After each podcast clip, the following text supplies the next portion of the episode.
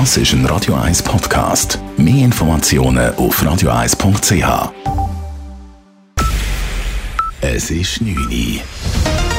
Radio 1, der Tag in 3 Minuten. Mit dem Simon Schaffer. Die Fußballwelt trauert um einen ihrer ganz Großen. Der Brasilianer Pelé ist im Alter von 82 Jahren nach einem Krebsleiden gestorben. Die am meisten beachteten Erfolge errang Pelé mit der Nationalmannschaft, die er 1958, 62 und 70 zum Weltmeistertitel führte. Er ist bis heute der einzige Spieler, der dreimal Weltmeister wurde. Pelé sei mehr als nur ein Fußballer gewesen, er sei auch neben dem Platz ein großartiger Mensch gewesen, so Fußballexperte Marcel Reif. Er war zu seiner Zeit sicher über viele Jahre einer der größten, die es je gegeben hat und je geben wird. Und nicht nur auf dem Fußballplatz. Er konnte auf dem Fußballplatz Dinge, die andere eben nicht konnten und das schon mit, mit 17 aber auch als Mensch und auch nach seiner Karriere. Das macht er erst eine Ikone aus.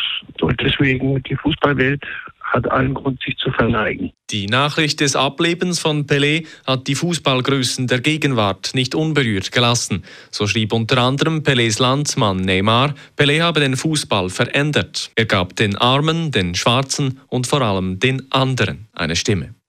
Amerikanische Medien prüfen derzeit die Steuerunterlagen von Donald Trump. Laut ersten Medienberichten gab Trump etwa in seinem ersten Jahr als Präsident hohe Verluste bei den Steuern an. Der selbsternannte Milliardär zahlte im Jahr 2020 weniger als 1000 Dollar Steuern. Jahre zuvor zahlte er allerdings noch rund eine Million Dollar jährlich. Ein Komitee des US-Kongresses hat entschieden, dass die offiziellen Steuerdokumente des ehemaligen republikanischen Präsidenten veröffentlicht werden. Trump hatte sich dagegen jahrelang juristisch gewehrt. Mehrere Amtsvorgänger hatten ihre Steuern freiwillig dargelegt.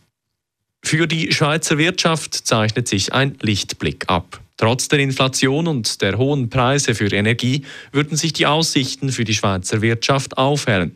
Das schreibt die Konjunkturforschungsstelle KOF der ETH Zürich in ihrem neuesten Bericht.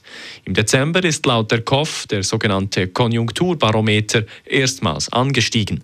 Zuvor war der Messwert zur Schweizer Wirtschaft ein halbes Jahr lang kontinuierlich gesunken. Bei einer Massenkarambolage auf der A2 wurden heute Vormittag 23 Personen verletzt. Acht Personen mussten nach der Karambolage ins Spital gebracht werden. Die restlichen wurden vor Ort medizinisch versorgt. Insgesamt 24 Fahrzeuge sind aufeinander geprallt, das schreibt die Luzerner Kantonspolizei in einer Mitteilung. Die Polizei war bis am Nachmittag damit beschäftigt, die kaputten Autos vom Straßenabschnitt der A2 zu räumen.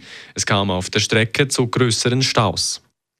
Zum Skisport. Die Weltcuprennen von Adelboden sollen stattfinden. Der Skiverband FIS hat die Durchführung genehmigt. Wegen des akuten Schneemangels in den Bergen war zuvor unklar, ob das traditionsreiche Rennen überhaupt durchgeführt werden kann. Aktuell hat es im Berner Oberland nur vergleichsweise wenig Schnee. Für morgen wird eine ungewöhnlich hohe Temperatur erwartet.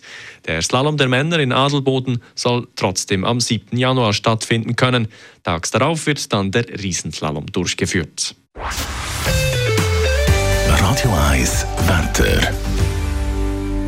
Heute Abend gibt es noch ein bisschen Regen und auch in der Nacht wird es zeitweise nass. Morgen an Silvester hängen dann noch ein paar Wochen und auch Schleierwochen, aber trotzdem kann es recht sonnig werden. Das bei rekordverdächtig milden 15 bis 17 Grad. Das war der Tag in 3 Minuten. P. Weber's Friday Night Clubbing Show. Das ist ein Radio 1 Podcast. Mehr Informationen auf radio1.ch.